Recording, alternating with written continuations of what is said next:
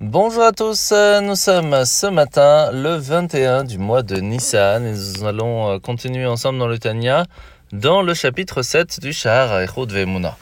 Alors pour résumer, hier l'Admour Azaken nous a expliqué que le nom de Dieu de Havaye, de Yudke Vavke, était ce qui permettait à Hachem de nous donner la possibilité d'exister d'une façon sans limite. C'est le niveau d'Hachem qui n'a ni de limite dans le temps ni dans l'endroit. Et c'est pour cela qu'on a besoin du Shem Hashem, Ado puis qui permet à ce que ce monde puisse être créé par Dieu avec une certaine limite. La limite dans le temps et la limite de l'endroit. Maintenant, que se passe-t-il lorsque les deux se rejoignent? Hier, nous avions appris que lorsque, par exemple, nous allons voir une vidéo d'un Farbrengen, d'une réunion chassidique où les gens chantent, ou alors un cours, quelque chose de très profond, cela va nous toucher comme si nous étions, alors que cela s'est passé il y a quelques années.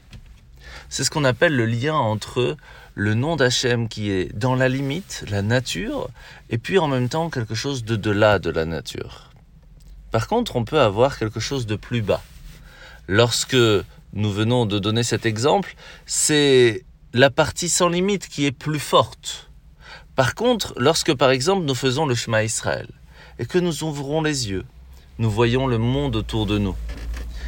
Nous arrivons à nous rattacher à Dieu, à la force divine qui se trouve partout. Mais pourtant, la plus grande majorité de notre esprit sera attachée à la limite qui se trouve autour de nous. Nous pouvons alors, et nous le voyons, nous rattacher à Dieu de deux façons. En mettant la grande majorité de notre esprit dans la partie limitée, ou alors en faisant confiance d'une façon sans limite. La mitzvah de ce matin, mitzvah négative numéro 285, c'est l'interdiction à un témoin de mentir lors d'un témoignage. Ça fait partie des dix commandements. La paracha de la semaine, nous sommes donc parachat Shlach, où nous voyons que l'immense majorité du peuple juif va prendre parti des explorateurs qui vont dire qu'il serait peut-être difficile ou pas une bonne idée d'aller en Israël.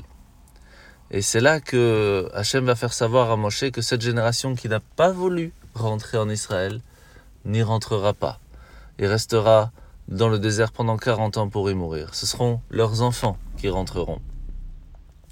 Pourquoi?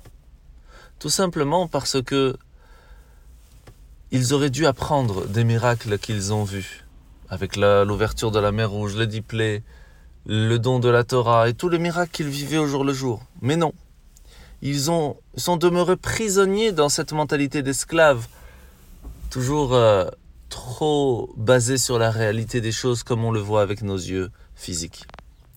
Et c'est pour cela que nous, si nous voulons pouvoir rentrer en Israël, on doit à notre tour veiller à reconnaître que Dieu se trouve dans chaque petite chose. Toutes les implications qui se trouvent dans les choix qu'Hachem a fait, il est présent dans tout, même si on ne les comprend pas.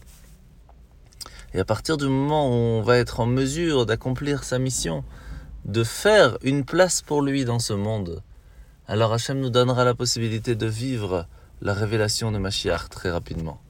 Bonne journée à tous et à demain.